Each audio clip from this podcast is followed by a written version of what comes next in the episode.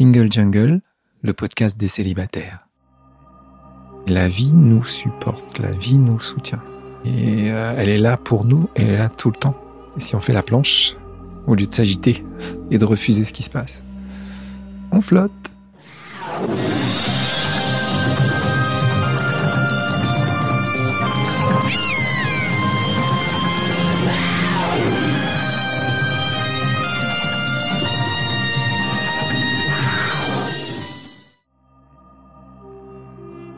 Je suis Louisa Amara et j'ai créé Single Jungle, un podcast dédié aux célibataires. Nous sommes plus de 100 millions dans le monde. En France, l'INSEE estime qu'il y a 41,3% de célibataires, au sens juridique. En effet, les personnes divorcées, dépaxées, séparées, veuves ne sont pas comptées. Nous sommes donc très nombreux et surtout nombreuses. Pourtant, on nous répète que la norme, c'est le couple. Eh bien, ça n'est plus vrai. Dans ce podcast, je reçois des autrices, des auteurs, des expertes du sujet, mais aussi et surtout des célibataires qui nous racontent leur parcours. Ce podcast, c'est le vôtre. Bienvenue Bonjour et bienvenue dans ce nouvel épisode de Single Jungle. Aujourd'hui, je suis avec Liv Brunet. Bonjour. Bonjour, Louisa. Tu vas te présenter, mais je commence parce que je commence toujours parce que c'est mon podcast. Donc, je suis Louisa Amara, j'ai 43 ans. Je suis une femme Six hétéros, euh, racisés, d'origine algérienne par mes deux parents, kabyles par mon père.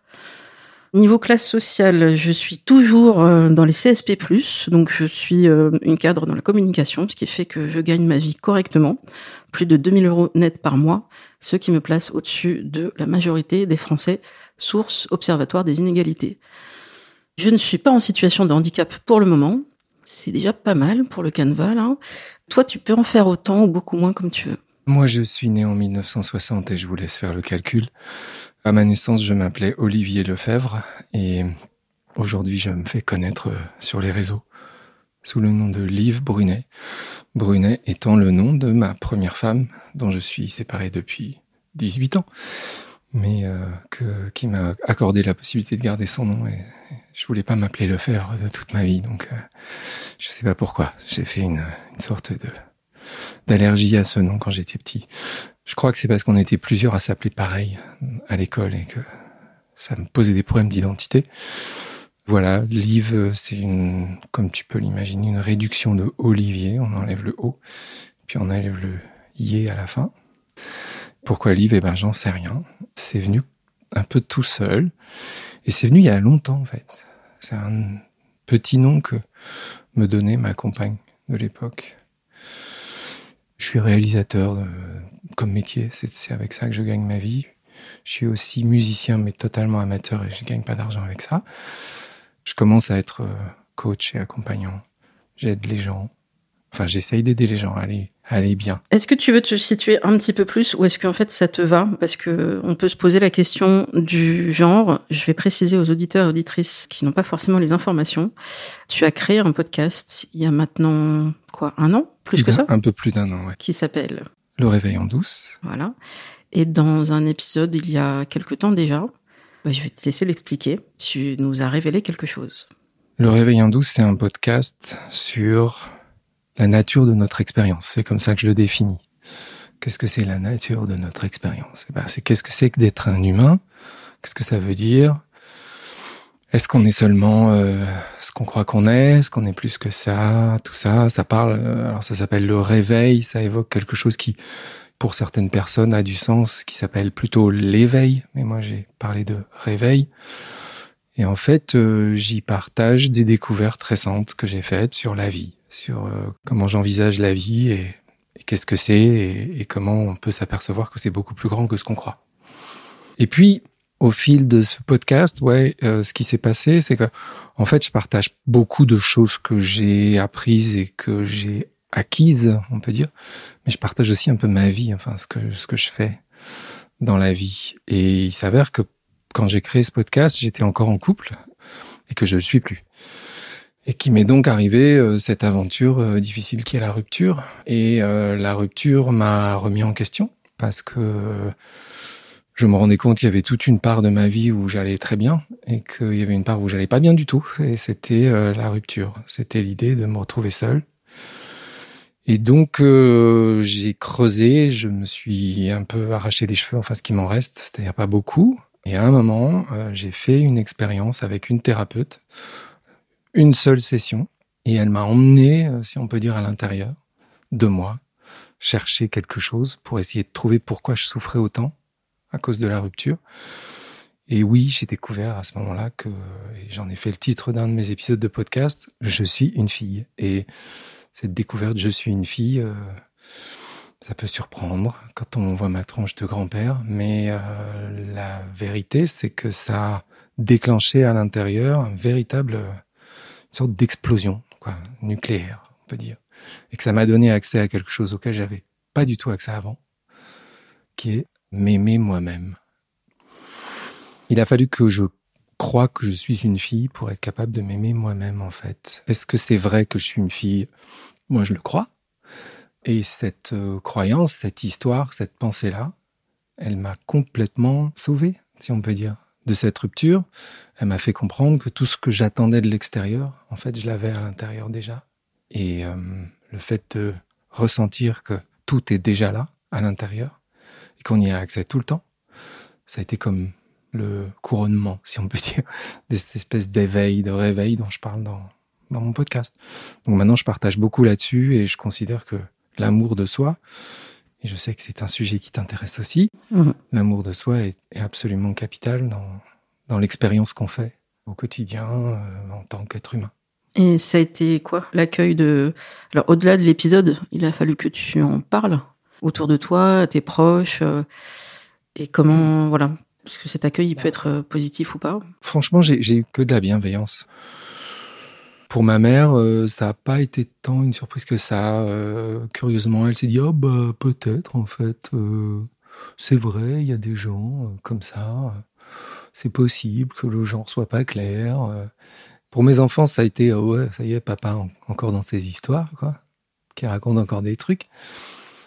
Pour les proches. euh, bah, je pense que la manière dont je l'ai raconté et l'endroit d'où je suis pour le raconter fait que les gens ils, sentent très bien que c'est un truc vrai pour moi et que ça change les choses pour moi. Donc du coup, euh, c'est une expérience euh, absolument positive. Ça a posé zéro problème. C'est juste que ça n'a pas été immédiat, c'est-à-dire que quand je l'ai appris, j'ai senti qu'il y avait quelque chose qui se déclenchait à l'intérieur, mais ça n'a pas été tout de suite, tout de suite. Il a fallu le temps que les choses se mûrissent petit à petit et que je me rende compte ben oui, c'était ça la vérité. Il y avait plein de choses dont j'avais honte et cette histoire a tout remis dans le bon sens. Je pouvais être heureux de, de moi, en fait, et être même fier et être, me dire, tu t'es bien démerdé, t'as fait ce que t'as pu, comme une petite fille dans un corps de garçon qui a vécu 63 ans là-dedans, dans, un corps qui est pas le tien, en fait. Finalement, tu t'en es pas mal sorti. Puis t'es pas devenu un mec si moche que ça. Je sens que ça a de l'impact sur les gens. Parce qu'ils sentent que ça vient d'un endroit d'authenticité. Enfin, je crois. En tout cas, moi, je le ressens comme ça.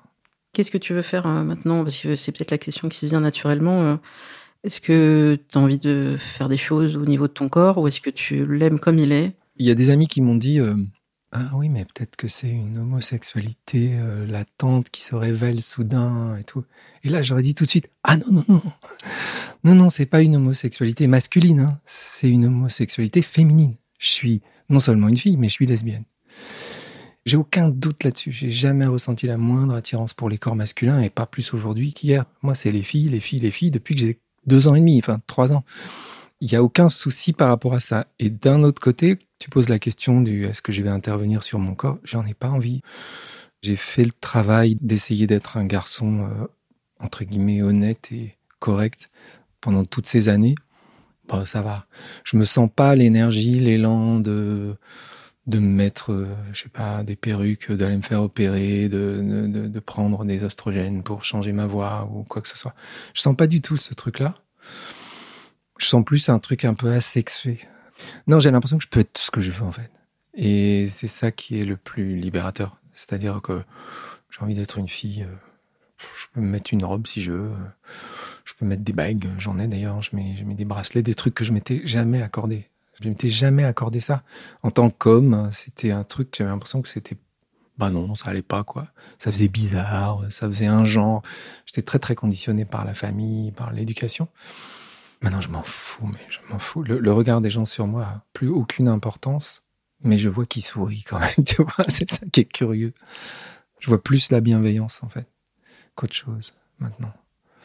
Après, je n'ai pas encore rencontré des mecs qui me regardent de travers et qui me disent, ah, comme dans euh, Laurence Anyways, et qui a envie de me casser la gueule. Mhm. Mais non, j'ai pas du tout envie de changer de, de genre, euh, parce que c'est pas une question d'identité.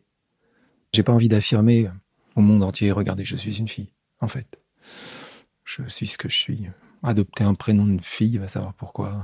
Je l'ai fait avant de le savoir. Non, pour moi, tout se confirme que c'est pour ça que je voulais, je voulais que des filles quand j'étais euh, papa. C'est pour ça que je voulais toujours être avec que des filles quand j'étais tout petit, euh, quand j'ai grandi, etc. J'ai jamais été avec que des filles, au contraire. Ça rend les choses incroyablement claires. Est-ce que tu as fait des rencontres amoureuses, vu qu'on a parlé de rupture tout à l'heure Chacun son rythme, hein, mais euh, depuis que tout ça est très clair pour toi, que tu es une fille, mais est-ce que tu as fait des rencontres? Est-ce que tu as eu l'occasion d'expliquer ça euh, à quelqu'un?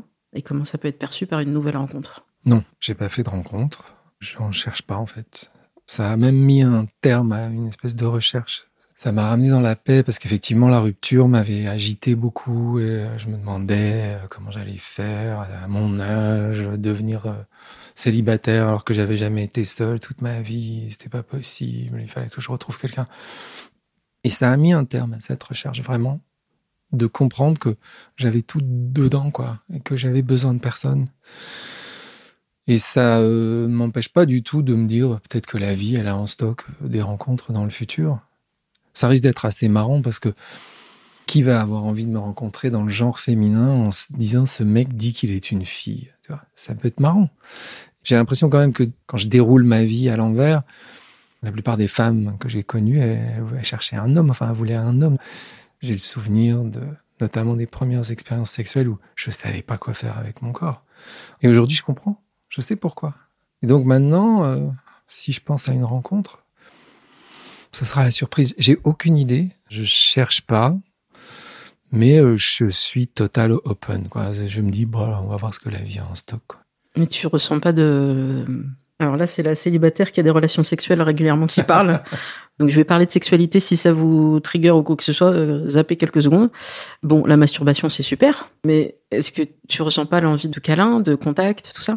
Ben, la masturbation, c'est super. Je me raconte quand même que c'est mieux quand on est une fille. Le plaisir masculin, euh, pour ce que j'en ai expérimenté, j'ai jamais trouvé ça euh, dingue, quoi. J'ai même pu avoir un peu de dépit ou de, mépris pour ce truc. Et je comprends beaucoup mieux maintenant ce que je cherchais. Je comprends beaucoup mieux à la fois dans l'innocence, comment j'essayais d'imiter des modèles qui étaient évidemment des modèles masculins. Enfin, je voyais comment les autres euh, m'en parlaient. euh, Puis je regardais euh, du, du porno, puis je voyais des films. Enfin, je voyais bien comment ça se passait. Mais je sais que pratiquement toute ma vie sexuelle, j'ai pas compris. J'avais toujours ce sentiment qu'il me manquait un truc et qu'il y avait des choses que je savais pas faire. Et que la fille elle attendait quelque chose mais je savais pas le faire. Je j'avais pas le logiciel. J'étais comme un con quoi. Et, euh, et du coup bah je faisais ce que je pouvais. C'était pas terrible. Après euh, je vais pas dire que euh, j'ai vécu que ça mais quand même la, tendance a toujours été ça. Moi j'adore les relations sexuelles. J'adore ça. Si tu me demandes de me ramener au, point le plus haut de ma vie, je vais te dire ah bah, c'était l'amour avec mon ex.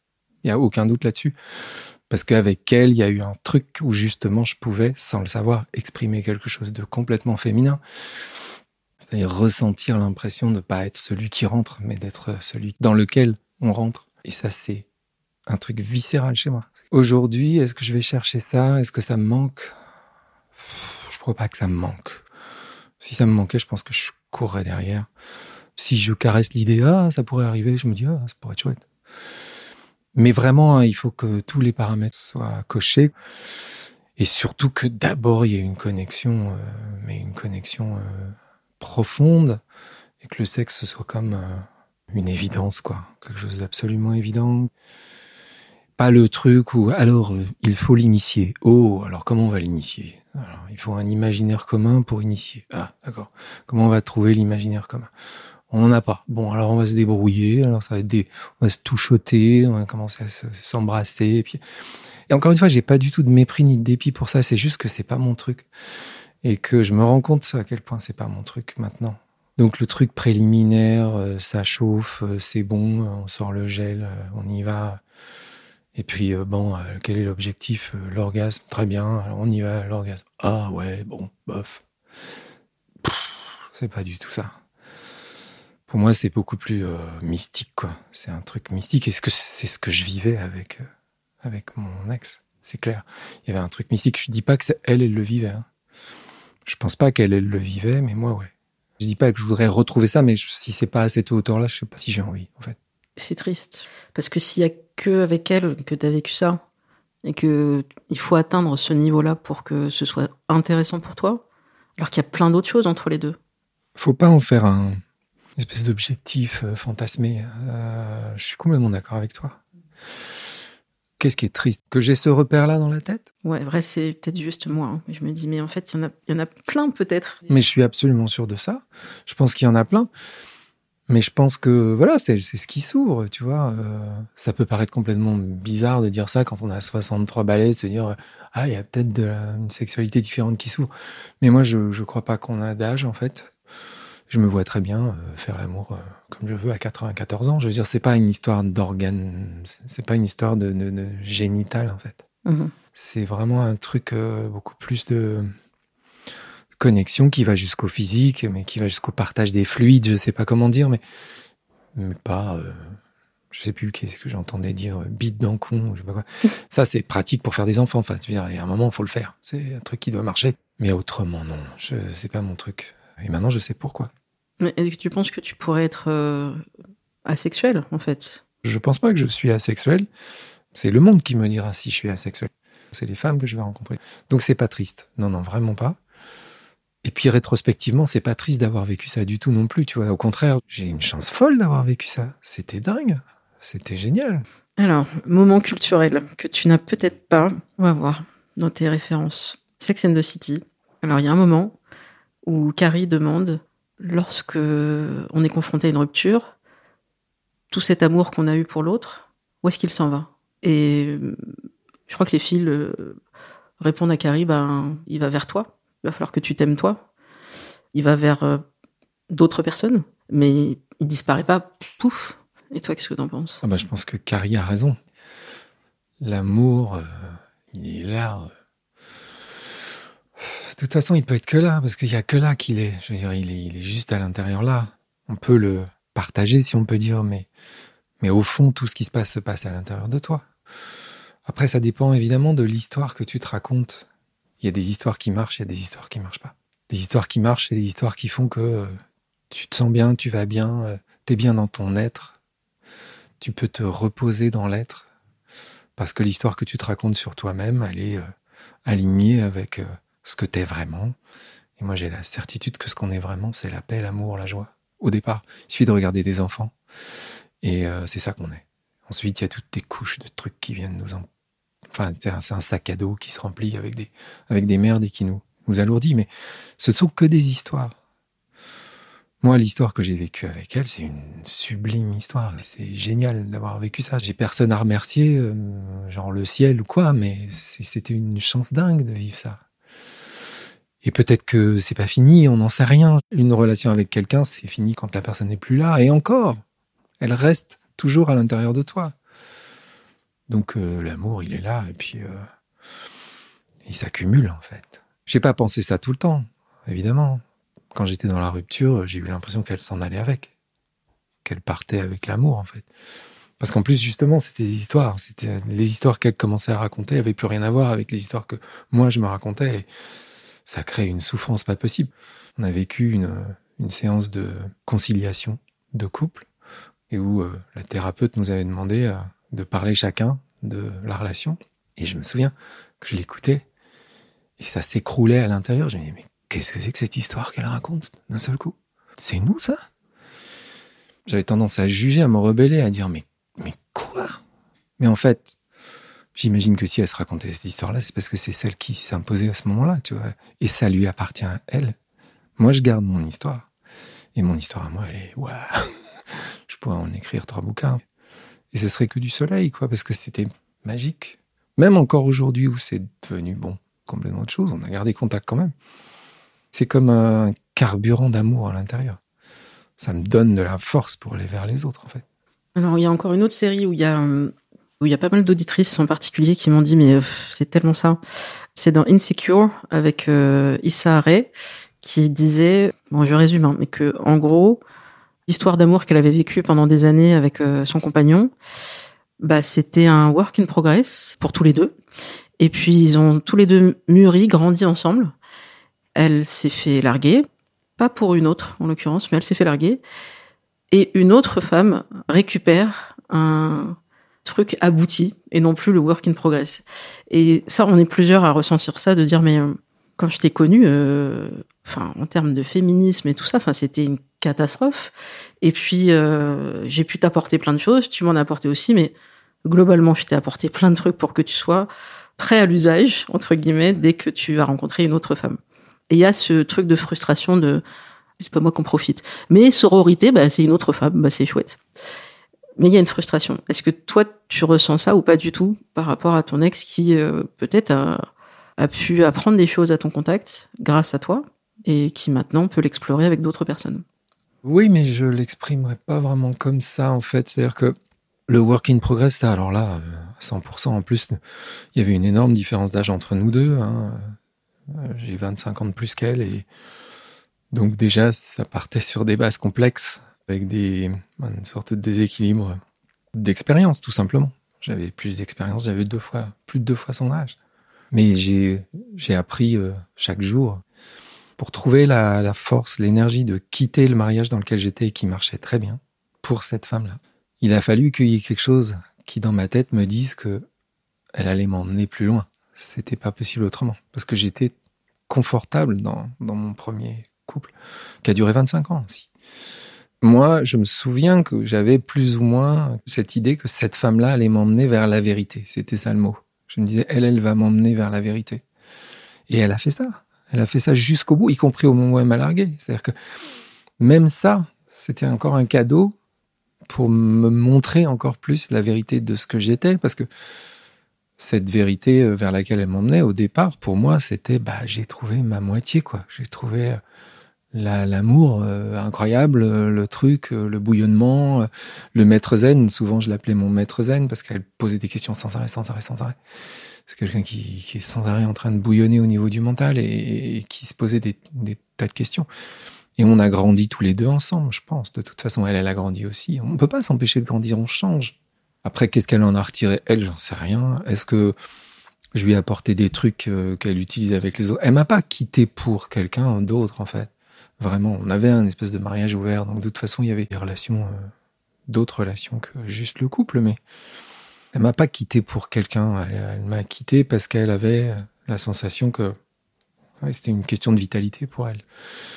Elle avait ses raisons pour que la relation s'achève, quoi. En tout cas, sous la forme du couple qu'on n'a jamais vraiment été en plus, parce que on n'a jamais été en tout cas un couple officiel euh, à la ville, quoi. Jamais personne ne sait que euh, on est en couple, quasiment, à part les, gens très très proches qui sont autour de nous, mais autrement, personne ne le sait. Mais c'est quoi un couple officiel euh, Vous faites des trucs ensemble, euh, vous vous aimez, c'est ça un couple, non? Oui, mais dans notre histoire, il y a une dimension là-dessus quand même. Il y a un truc qui s'est joué là-dessus, tout simplement parce que comme elle, elle est une personnalité publique, la question de s'afficher s'est posée. Et on s'est jamais, jamais affiché.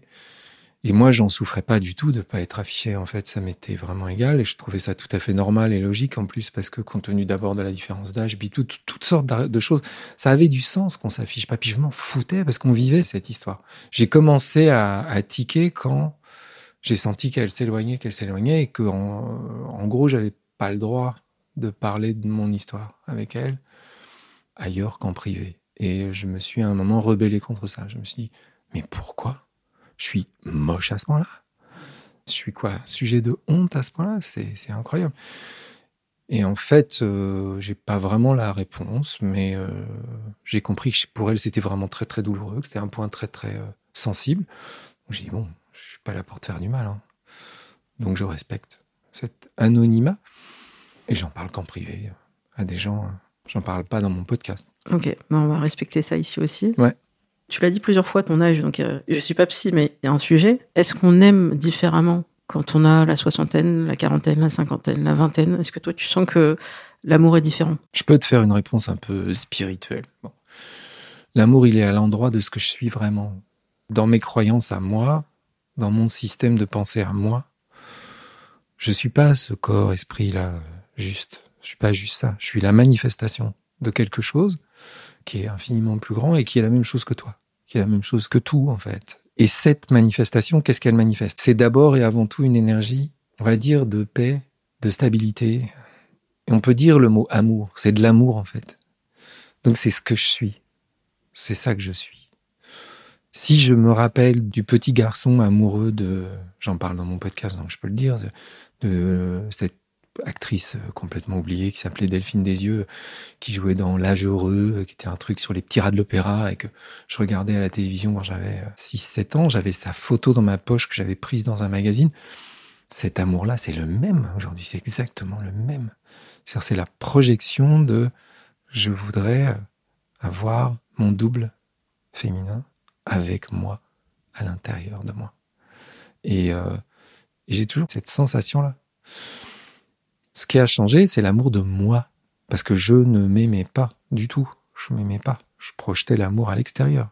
J'allais le chercher de l'extérieur. Si on m'aimait, je m'aimais. Si on m'aimait pas, je m'aimais pas. Et, ça pouvait même être plus compliqué que ça. Il y avait une escroquerie quelque part autour de ça. Aujourd'hui, par exemple, je, je sais pas, je m'insulte pour une connerie. Ah, quel con J'ai fait tomber un truc. Immédiatement, il y a un sourire qui revient. Je vois la petite fille. C'est juste une histoire. Mais c'est dingue comment ça marche, c'est incroyable comment ça marche. Et ça vient me dire, euh, mais c'est toi l'amour, tu es l'amour de ta vie, je suis l'amour de ma vie. Donc euh, non, il n'y a, aucun changement. Le fait d'avoir 63 ans, euh, est-ce que c'est un sujet? Je ne sais pas. Je l'ai dit plusieurs fois parce que j'y crois pas en fait. J'arrive plus à sentir l'âge et on me fait plus sentir mon âge. Donc il y a guère que sur des photos ou quand je rentre dans un magasin je sais pas, ou quand on veut me laisser la place dans le métro, là où là ça me fait vraiment drôle. Je me dis, euh, oula, ah oui, j'ai passé un cap là. Peut-être j'ai l'air fatigué, ou alors j'ai mis une capuche et du coup j'ai vraiment l'air de, je sais pas, euh, quelqu'un qui m'a appelé Olive One Kenobi. ouais, non, là j'ai pas un problème en fait. C'est pas une question. Mais euh, si tu te mets sur euh, des applis de rencontre, si, c'est une énorme question. C'est à 63 balais, c'est même pas la peine. dire, si tu vas sur Disons demain, mhm. mais euh, je vais pas trouver euh, ce que je cherche sur Disons demain. Tiens, pourquoi pas Parce que j'ai envie de trouver quelqu'un qui est aligné avec moi. J'ai beaucoup plus de chances de, de, trouver, pour peu que je cherche, encore une fois, je, je, cherche pas.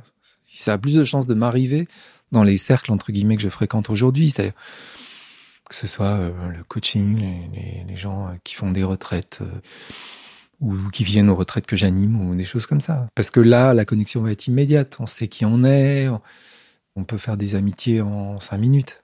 C'est ça qui est génial, qui change complètement du monde extérieur, où on est Attends, qui es-tu? Qu'as-tu fait dans ta vie? C'est quoi ton curriculum? Blablabla. Bla, bla, bla, bla, T'as combien d'enfants? T'as vécu où? T'as été à l'école où? Blablabla. On n'a pas besoin de ça là où je navigue maintenant. On n'a pas du tout besoin de ça. Et on peut parler même à des gens qui sont même pas du même pays. Savoir qui on est nous connecte instantanément. on peut faire une parenthèse sur le. C'est un truc de. Pardon, j'ai pas d'autres mots, mais un truc de taré que tu fais et que des gens font, à savoir, euh, moi je peux pas me projeter là-dedans parce que en tant qu'aidante euh, et n'ayant pas de personne qui pourrait prendre le relais, c'est impossible que je sois pas joignable pendant euh, ne serait-ce que 24 heures. Mais donc, il y a des gens qui font des retraites de une semaine, dix jours. Plus que ça. Donc, il n'y a pas de téléphone portable. Non. Et vous ne devez pas parler pendant un certain temps. Oui, on parle pas. Je prends le truc de taré, il hein, n'y a aucun problème. J'ai fait une fois dans ma vie une retraite de dix jours, Vipassana, j'en ai parlé dans mon podcast. C'est une retraite de méditation, silence, où effectivement on se parle pas pendant dix jours. on retourne l'attention vers elle-même, c'est-à-dire vers soi. Mais euh, d'abord, on le fait une fois et ça peut suffire. Moi, je l'ai fait une fois. Je sais pas si je le referai. Peut-être je le referai, mais je le ferai comme servant, c'est-à-dire pour euh, je, ferai la bouffe ou je nettoierai euh, les toilettes ou je sais pas, mais je le ferai qu'à moitié en fait. Et quand on est servant, on peut se parler entre servants. Heureusement, parce que sinon, t'imagines, dans les cuisines, si on ne peut pas se parler, ça serait une catastrophe. Tu dis en tant qu'aidante, tu peux ne pas faire cette expérience-là, cette expérience très particulière qui est celle-là, mais ça t'empêche pas d'avoir accès à tout ce, à quoi j'ai accès. Au contraire, je dirais, en tant qu'aidant, je vois à quel point ça m'aide de savoir qui je suis, où je suis, comment je me situe avec l'autre, comment je peux trouver du soutien chez d'autres qui voient la même chose. Ça aide énormément parce que tu te sens beaucoup plus soutenu, puis tu as beaucoup plus confiance dans le monde. Et c'est le truc qui est le plus dur quand on est aidant, c'est quand on n'a pas confiance dans le monde, quand on a l'impression que le monde est hostile, que tout est ligué contre toi et qu'il va falloir que tu passes ta vie à te battre, entre guillemets. Parfois, je t'écoute dans tes aventures et je me dis, euh, qu'est-ce que je pourrais faire pour que la vie de Louisa soit plus légère à ce moment précis, même si tu t'en sors très bien globalement. Mais, mais c'est vrai, on a ces élans-là quand on est dans, dans cette euh, dimension-là de l'expérience, où je suis, où je me sens. Mais il y a zéro supériorité. J'ai pas l'impression que moi je détiens la vérité et que toi tu l'as pas. C'est pas du tout ça. Si c'était ça, ce serait de la merde. C'est plus une façon d'expérimenter la vie en sentant que la vie, elle te soutient tout le temps. Il n'y a pas de moment où elle te soutient pas. Et ça peut être euh, très, très, très, très subversif de dire ça.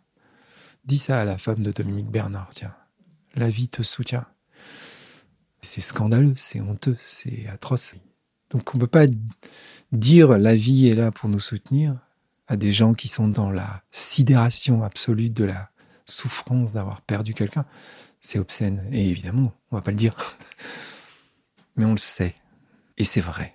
Et il y a un moment où on va le sentir. Et parfois, c'est peut-être encore un truc obscène que je vais dire, ce sont des situations comme celle-là, où tout nous est enlevé, tout nous est arraché. C'est une extraordinaire occasion de voir à quel point, en fait, on est soutenu par la vie. Et euh, moi, je l'ai vécu. J'estime que c'est ça que j'ai vécu.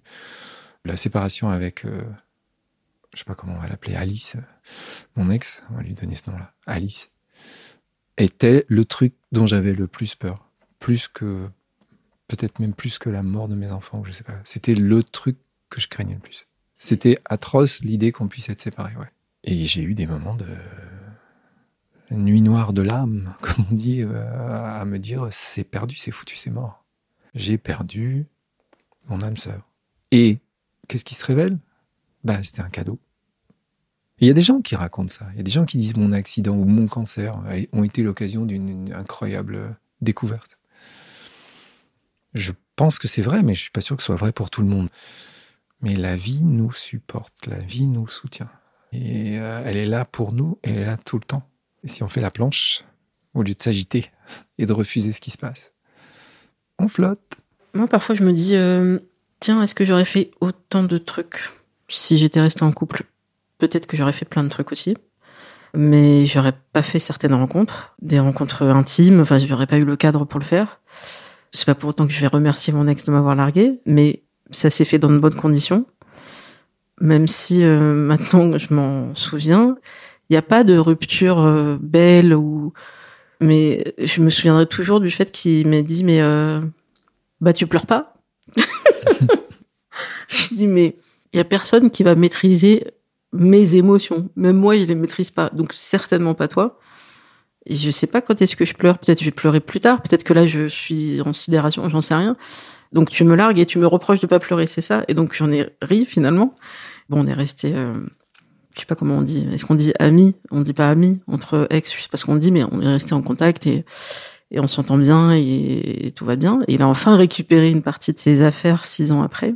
D'ailleurs, dites-moi en commentaire, euh, est-ce que vous avez gardé des trucs? Qu'est-ce que vous en avez fait? Est-ce que vous les avez stockés? Est-ce que vous les avez vendus, donnés, brûlés? Parce que j'ai tout entendu sur Instagram. On m'a dit mais tu n'es pas un espace de stockage, tu pourrais euh, je sais pas, il y a des vinyles, ça se vend, enfin voilà. Bon, bref, moi je fonctionne pas comme ça. Il les prendra quand il prendra. Mais je voulais en venir au fait que cette rupture, elle, elle est arrivée et j'ai fait mon chemin depuis, lui aussi. Et j'ai beaucoup bossé sur euh, l'estime de soi, l'amour de soi. Et alors, plus je me sens bien et mieux, moins je cherche l'amour. Dans un épisode que j'ai diffusé il y a pas très longtemps, au moment où on enregistre, avec Ovidie et Tancred Ramonet. Et Ovidie citait euh, Lacan qui disait que quand on aime, c'est qu'on veut être aimé, quelque chose comme ça. Et qu'en fait, on, on cherche l'amour. C'est une espèce de cercle vicieux, vertueux, je sais pas trop. Et Ovidie trouvait ça un peu nul. On, se regarde la bite un peu avec ses moelles. Et je me disais, mais du coup, comme j'ai trouvé de l'amour en moi, et que moi ça va, et que je t'ai trouvé aussi auprès de plusieurs partenaires, euh, puisque je suis, je pratique les sex friends, et que d'après Lucille Bélan dans son livre, eh ben c'est une des définitions possibles du polyamour, Mhm. parce que finalement l'intimité, la sexualité, c'est aussi une forme d'amour. Bah, maintenant que j'ai tout ça, je cherche plus à être absolument en couple, à trouver le couple. J'ai l'impression que c'est ça le secret pour être bien. Je dis pas que c'est c'est le secret pour tout le monde, mais hum, c'est mieux. je trouve ça mieux. Je pense que c'est le secret pour tout le monde. Mais c'est facile de dire ça une fois qu'on est de l'autre côté.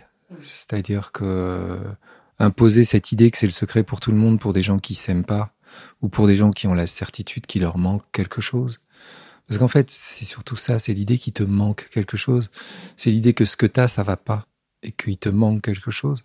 C'est l'endroit de la souffrance. Si tu es sûr qu'il te manque quelque chose, il faudrait que, et donc c'est forcément dans le futur, tu vas projeter dans le futur, il faudrait que tu aies ça pour que tu te sentes bien. Mais tu vas jamais y arriver. Puis en plus, tu vas dépendre d'un objet. Donc, euh, c'est-à-dire que si jamais ce truc s'enlève, qu'est-ce qui va se passer? Ou si tu t'en lasses, ou si c'est plus ça au bout d'un moment, ou si tu t'aperçois qu'en fait, c'était pas ça. Non. Regarde les enfants. On est, on a tout à l'intérieur. Et après, on reçoit une couche de conditionnement d'une épaisseur considérable qui nous fait désirer des objets et qui nous donne l'impression que sans les objets, et quelqu'un peut être un objet et un amour peut être un objet. Sans ça, on va, on va pas y arriver, en fait. Il nous faut ça. C'est terrible. Et en même temps, euh, si c'est ça que tu ressens, tu peux pas ressentir autre chose, quoi. C'est là où c'est difficile. Tout à l'heure, tu disais, je remercie pas forcément mon ex de m'avoir largué. Moi non plus. C'est pas la question, en fait. C'est pas la question de la remercier ou pas. Elle a fait ce qu'elle a pu, elle a fait ce qu'elle a dû, voilà. Ce que je remercie, c'est moi-même d'avoir trouvé l'envie, le désir, l'élan, la force de me faire aider par des gens, d'aller chercher toujours plus loin, de me dire euh, bon, ça peut pas s'arrêter là, c'est pas possible. Si la chose dont je pourrais la remercier elle, parce que ça c'est vraiment quelque chose qu'elle a fait, c'est quand elle a pris rendez-vous pour moi avec cette fameuse thérapeute dont je parlais, c'est elle qui a pris rendez-vous. J'y croyais pas. J'étais tellement au fond du trou, j'en étais là à me dire oui, moi, elle fait ça pour moi parce qu'elle a envie de se déculpabiliser du mal que ça me fait de la rupture. Je me liquéfiais en, larmes devant elle en plus. Donc elle voyait cette souffrance-là et, euh, et donc elle a eu l'idée de, de me dire tu devrais parler à Sylvaine, elle s'appelle Sylvaine. Et j'avais pas du tout, du tout imaginé ce qui allait se passer. Dans mon histoire à moi, c'est ce qui a fait le contact et c'est ce qui a fait que ah l'amour de moi, ça y est, il est là. En fait, ça y est, il est là et il est à 100%. Il y a rien qui manque. Il y a plus rien qui manque. De l'endroit où il y a plus rien qui manque, mais euh, je peux juste l'agiter comme une espèce de je sais pas quoi de de pompon comme à la foire euh, ah il faut que tu l'attrapes. Mais non en fait. Tout ce que tu peux te dire c'est que si t'as pas ça à l'intérieur de toi toutes les voix qui vont te dire va chercher ça essaye d'aller chercher ça vont être les voix de la sagesse. C'est tout peut-être que tu vas dire oui mais j'y arriverai jamais de toute façon c'est pas possible de toute façon je peux pas me voir de toute façon il y a, des aspects de moi que j'arriverai jamais à accepter c'est possible mais en fait non. le voyage qu'on fait, c'est qu'on part de la source, on s'en va, on est en exil et on revient. On revient vers la source. Et la source, c'est quoi? C'est l'amour. C'est ça qu'on est. Alors, je voulais juste revenir sur le, le moment où euh, la rupture arrive. S'il y a des gens qui découvrent euh, mon podcast à la suite d'une rupture, bienvenue. Bienvenue chez les célibataires. On s'éclate, vous allez voir, même si au départ, c'est pas forcément évident. Et ben, je voudrais avoir une pensée pour euh, ceux et celles qui ont été là le jour où tu te fais larguer, ou le lendemain, enfin les, les premiers jours, qui sont des jours euh, vraiment pas faciles. Et donc, je voudrais saluer euh, une ancienne collègue qui s'appelle Soraya et qui m'a dit, bah écoute, qu'est-ce qui va pas? Et je lui dis, je, je peux pas, je, je peux pas assurer le travail là, je peux pas, parce que le but euh, du, de ce travail ce, ce jour-là, c'était d'aller à un concert de Matt Pokora Ah ouais. pour accompagner des blogueurs, des influenceurs et leurs familles et être dans un truc très festif à Bercy, dans la loge de l'entreprise. Donc un truc très très gai. Je, je, je peux pas, je, je, peux pas.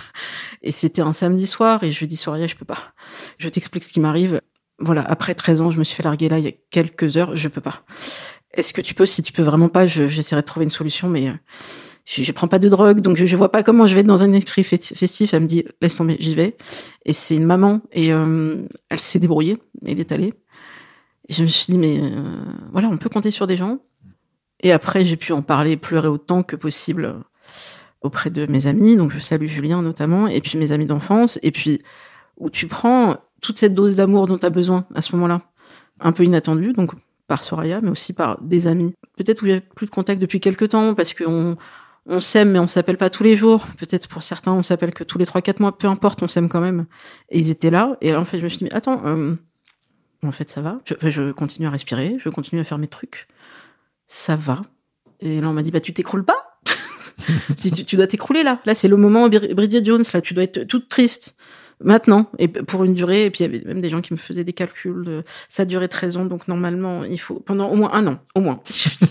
il y a une sentence. C'est quoi ce truc? Hmm. Et moi, j'ai vécu les choses autrement. Et puis j'ai retrouvé de l'intimité avec euh, parce que j'avais besoin de ça à ce moment-là pour sentir euh, de l'ocytocine euh, et d'autres bras et puis me sentir désirée par d'autres. Et voilà, c'était mon chemin à moi c'est peut-être pas le vôtre et c'est pas grave. Vous avez le droit d'être en Bridget Jones pendant des mois ou plus. Mais euh, j'avais profondément ce truc, euh, peut-être qui a joué, parce que moi, cette rupture date de décembre 2015. Et cette année-là, on a vécu des trucs euh, pas faciles. Et hum, il y avait eu des attentats, des choses comme ça. Et j'avais vraiment le truc très puissant de, putain, il y a des gens qui sont morts vraiment à quelques rues. Et moi, je vais me morfondre pendant des mois ou des années, parce que désormais, je suis célibataire. Je vais pas faire ça ça n'est pas mon projet. Mmh, mmh, mmh, et donc, je suis allée vers d'autres, d'autres choses. Mais c'est vrai que pour ceux et celles qui vivent très mal la rupture et très longtemps, bah, vous avez le droit.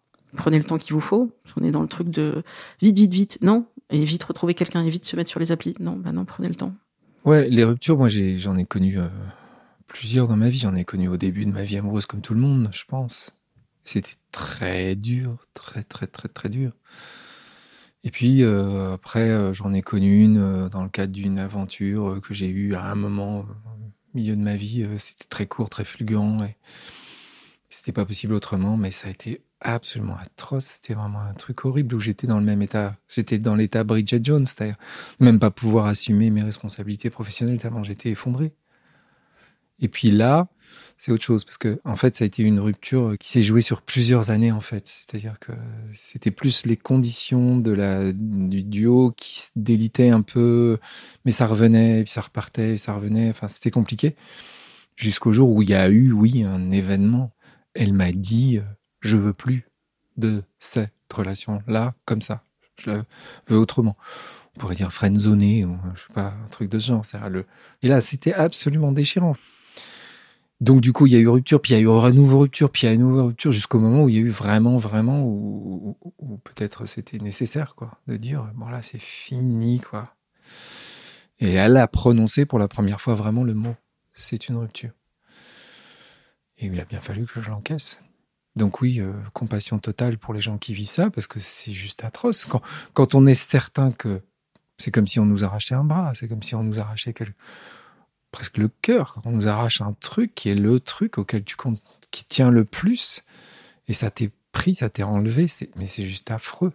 Sauf que ce qu'on t'enlève, c'est l'histoire.